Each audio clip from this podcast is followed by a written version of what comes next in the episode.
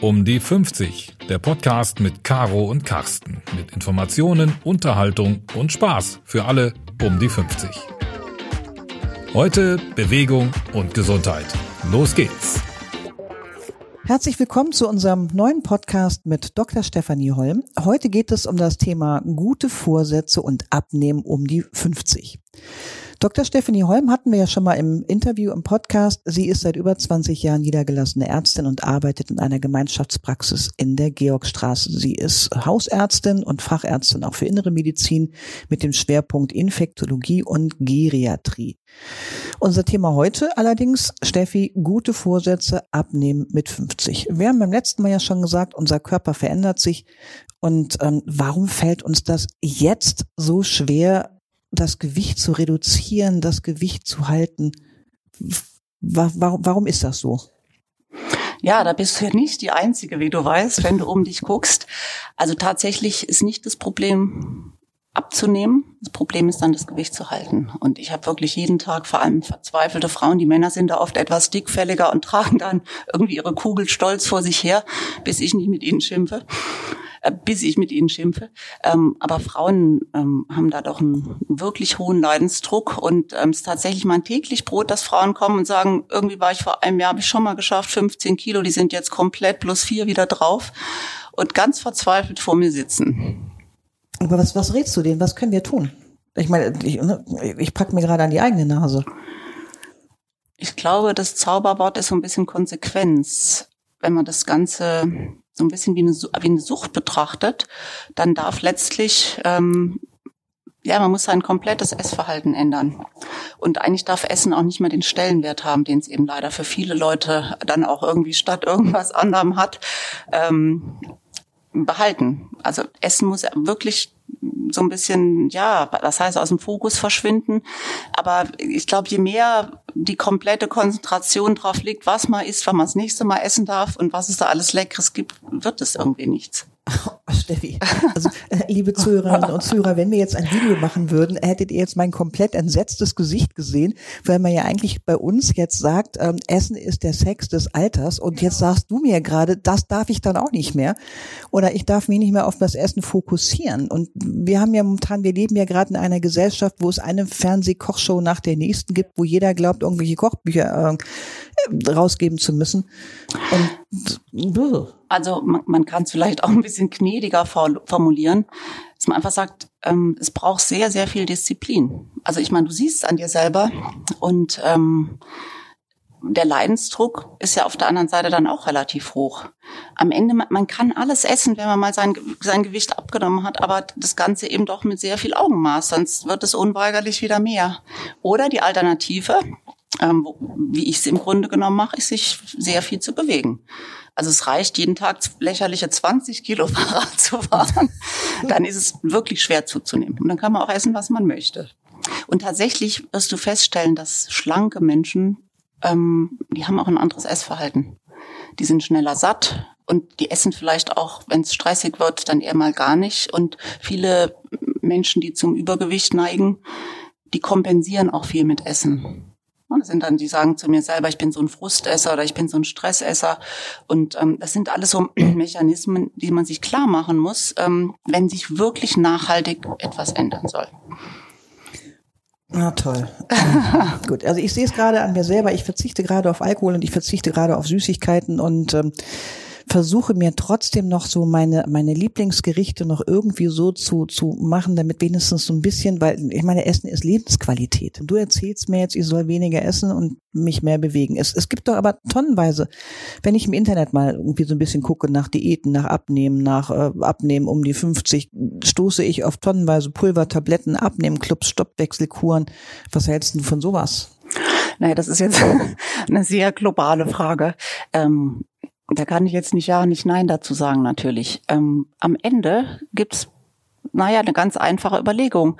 Es, es gibt eine Energiebilanz im Körper. Und wenn jemand mehr einführt, als er ausführt beziehungsweise verbraucht, dann nimmt er halt zu. Das ist nicht mehr und nicht weniger. Und wenn du an der ähm, sozusagen, wenn du an der Verbraucherseite arbeiten möchtest, dann musst du dich kräftig und viel bewegen. Und ähm, manche Leute haben auch eine naja, eigenwillige Vorstellung davon, wenn du eine Stunde auf dem Stepper bist, hast du ungefähr eine Tafel Schokolade verbraucht. Viel mehr ähm, ist da leider nicht drin. Und ähm, genau, die Alternative ist ähm, weniger zu essen. Und dann ist es im Grunde genommen auch egal, ob man Low Carb oder Protein oder weiß der Kuckuck was macht. Die Kalorien sind natürlich im Fett.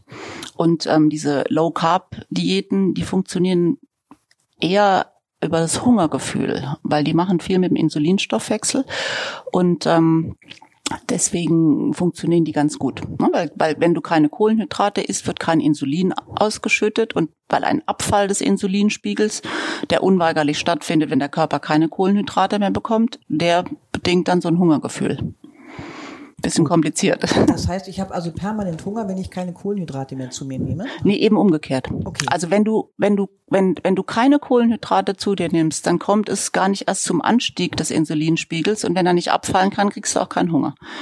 Und darauf basieren die. Aber tatsächlich, ähm, also wenn ich jetzt selber abnehmen würde, ähm, für mich müsste sich das richtig anfühlen, was ich mache. Und, und viele Menschen fühlen sich ja super, super wohl ohne Kohlenhydrate. Die haben viel mehr, viel weniger Luft im Bauch, ne? die haben viel mehr Energie und dann ist es alles in Ordnung. Also ich glaube, jeder muss so seinen Weg finden, aber sich immer wieder klar machen, was passiert eigentlich mit meinem Körper und in meinem Körper, wenn ich eine Diät mache. Und für null Diäten bin ich jetzt gar nicht zu haben zum Abnehmen. Aber wenn wir jetzt zum Beispiel sagen, ähm, low, also weniger Fett, weniger Kohlenhydrate, ist das in unserem Alter überhaupt empfehlenswert oder haben wir dann auch in unserem Alter, ne, wir reden ja immer um die 50, haben wir da irgendwie auch äh, mal ein Problem damit, wenn wir, wenn wir zu wenig Kohlenhydrate, zu wenig Fett zu uns nehmen? Naja, also ich habe jetzt in 30 Jahren innere Medizin eigentlich noch keinen wirklich furchtbar mangelernährten, abnehmenden Menschen, sei es Mann oder Frau, gesehen. Ich glaube, man kann da erstmal ziemlich viel veranstalten, bevor man sich einen ernsten Schaden zufügt, was jetzt die Zusammensetzung der Lebensmittel anbelangt. Wichtig ist halt immer genug Flüssigkeit und naja, auch genügend Vitamine, aber das schafft man schon mit relativ wenig. Wenn du jetzt sagst, genügend Flüssigkeit, haben wir alle schon gelesen. Was ist jetzt deiner Meinung nach aus ärztlicher Sicht wirklich ähm, genügend Flüssigkeit? Ja, man muss jetzt nicht fünf Liter in sich reinkippen, aber ähm, ja, das hat auch was mit dem Gewicht, mit dem Alter zu tun und ähm, und vor allem auch ja mit dem Herz-Kreislauf-System. Ein kerngesunder Mensch, der kann ruhig zwei, drei Liter am Tag trinken je wärmer, desto mehr natürlich. Während ein alter Mensch, der eine Herzschwäche entwickelt hat, eine Herzinsuffizienz, der kann unter Umständen nur noch ein bis anderthalb Liter trinken, weil sonst staut sich das zurück, wenn zu viel Flüssigkeit in der Blutbahn dann ist, ähm, staut sich das zurück in die Lunge und der kriegt da Probleme oder dicke Beine. Also es ist ganz individuell. Damit ist mir jetzt mit dieser Antwort unglaublich geholfen, nämlich gar nicht. Also wenn ich jetzt mal so als normal beleibten Mensch um die 50 gehe, ähm, ich tue mich schon schwer, ein bis zwei Liter am Tag zu trinken. Ich muss mich schon regelrecht dazu zwingen. Also ich habe dann immer meine Wasserflaschen dann irgendwie auf dem Tisch stehen sehe, okay, wenn ich morgens äh, diese Flasche noch nicht leer habe vom, vom Tag davor, dann habe ich zu wenig getrunken. Ja, da, also da wird natürlich auch immer viel Bohai draus gemacht, was jetzt zu wenig und zu viel ist. Ich würde mal sagen, dass jetzt jemand um die 50, um die 60 und auch noch weit in die 70er rein hat in der Regel ein ganz normales Durstgefühl. Und man sollte einfach so wie trinken, wie man Durst hat und jetzt nicht zwanghaft drei Liter reinkippen, wenn man das eigentlich gar nicht möchte. Und umgekehrt, man kann auch nicht zu viel trinken. Okay. Also das, äh, da würde ich jetzt gar nicht so viel ja Tamtam -Tam draus machen. Ich habe bei der Stiftung Warentest habe ich gesehen, die beschäftigen sich sogar selbst mit Intervallfasten. Was sagst du als Ärztin dazu? Bei hm, bleiben wir immer noch bei unserem Thema um die 50? Ja, das Intervallfasten macht aus meiner Sicht viel Sinn, oder ist, das Intervallfasten ist sinnvoll aus meiner Sicht, weil ähm, auch das wieder mit dem Insulinspiegel zusammenhängt. Was wir ja vorhin schon besprochen haben bei Low Carb. Ähm, wenn man kein Insulin ausschüttet, dann, also erstens verändert es den Stoffwechsel und vor allem verändert es auch das Hunger, Hungergefühl, was ja viele Menschen davon abhält, ihre Diät erfolgreich zum Ende zu bringen. Äh, diese, dieses Intervallfasten ist gut und dazu gibt es auch valide Studien, die gezeigt haben, dass Menschen, die das ähm, kontinuierlich machen, dass die ganz gut abnehmen oder auch ihr Gewicht übrigens gut halten. Wenn du so willst, mache ich das seit 30 Jahren selber, also ohne nachzudenken, weil ich einfach nicht frühstücke. Ich esse dann irgendwann abends durchaus auch mal später zuletzt und dann frühstücke ich so gegen eins und ja, wunderbar. Das ist Intervallfasten ohne Stress. Aber das gilt jetzt auch wieder nicht für jeden. Es gibt ja Menschen, die sagen, wenn ich ohne Frühstück aus dem Haus gehe, dann kippe ich um oder fühle mich nicht gut. Also jetzt bloß nicht nichts zum Nachmachen für alle. Muss ich immer richtig anfühlen.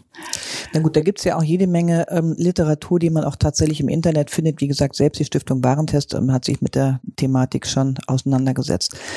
Ähm, was macht denn ihr bei euch in der Praxis? Habt ihr da auch irgendwie Angebote für übergewichtige Menschen oder wo ihr sagt, so, hm, da gibt's irgendwie Hilfestellung, die wir anbieten?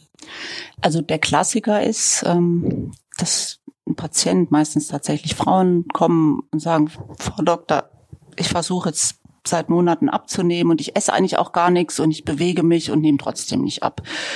Und dann sage ich immer, na ja, dann ist das, was sie essen, hat anscheinend immer noch zu viel Kalorien. Was es nicht gibt, ist, dass jemand nicht abnimmt, ähm, obwohl er weniger einführt, als er verbraucht. Das gibt's eigentlich nicht.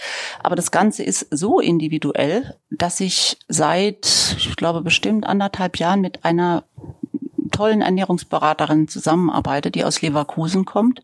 Und die kommt einmal im Quartal nach Hannover und sammelt dann so kleine Grüppchen und macht dann online oder, oder telefonisch bei deiner Ernährungsberatung mit den Patienten, um das eben, dieses komplexe Thema einfach individuell zu gestalten. Und die arbeitet wirklich mit großem Erfolg. Und das kann man ähm, zulasten der gesetzlichen Krankenkasse verordnen. Ähm, die übernehmen auch kassenabhängig ähm, meistens einen Großteil dieser Kosten, die dabei entstehen, sind so 60 Euro die Stunde. Und ich glaube, die AOK macht 80 Prozent für eine ausreichende Stundenzahl. Du empfiehlst deinen Patienten, sich selber auch mit dem Thema Ernährung professionell auseinanderzusetzen und sich mal auch vielleicht einen Experten mit an Bord zu holen, um mal vielleicht so seine eigenen Schallmauern zu durchbrechen. Also ich empfehle das vor allem all den Patienten, die, die alleine nicht weiterkommen. Mhm. Und ähm, glaube, es ist unglaublich, wie viele Menschen darüber wirklich frustrieren. Die schaffen es, dann nehmen sie wieder zu und ähm, dann hassen die sich selber. Und da jemanden von außen zu haben, der guckt, ähm, wie ist denn das Ernährungsverhalten, nicht nur wie ist die Kalorienzufuhr oder die Bewegung, sondern dieses ganze super komplexe Thema zu betrachten, das hilft den meisten Menschen unglaublich gut. Die müssen allerdings wollen. Also ich mhm. frage immer, sind Sie, wollen Sie wirklich, das ist ein Opfer, das ist Verzicht und ähm, im Grunde genommen muss man viel im Leben verändern, wenn man wirklich nachhaltig abnehmen möchte. Um, und wenn die aber, wenn die Patienten dann Ja sagen, habe ich damit wirklich großartige Erfahrungen gemacht. Mit Ernährungsberatung. Super, das gibt mir Hoffnung. Steffi, kommen wir nochmal zu diesen anderen guten Vorsätzen. Wir haben ja jetzt darüber gesprochen, äh, Thema Abnehmen. Es gibt ja auch immer noch so diese guten Vorsätze, Rauchen aufhören, weniger Alkohol, mehr Bewegung, mehr Zeit für mich, weniger Stress. Wie kriegst du aus deinen Patienten raus, wie es denen gerade so geht, äh, was die gerade so fühlen? Du hast ja eine zusätzliche Ausbildung auch gemacht. Ja, ich bin, ähm, ich habe viele Zusatzausbildungen gemacht. Ich bin tatsächlich auch habe eine Coaching-Ausbildung gemacht an der Fernakademie vor anderthalb Jahren, auch abgeschlossen.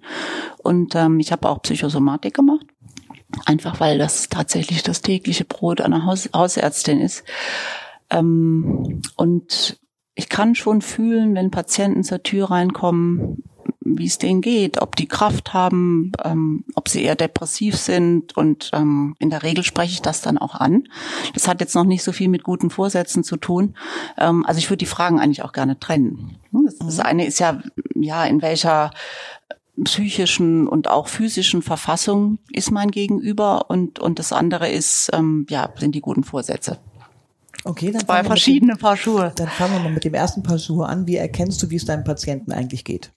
Das kann ich dir nicht sagen. Wenn du einfach, ich beobachte die Patienten, wenn die zur Tür reinkommen und ähm, ich fühle das.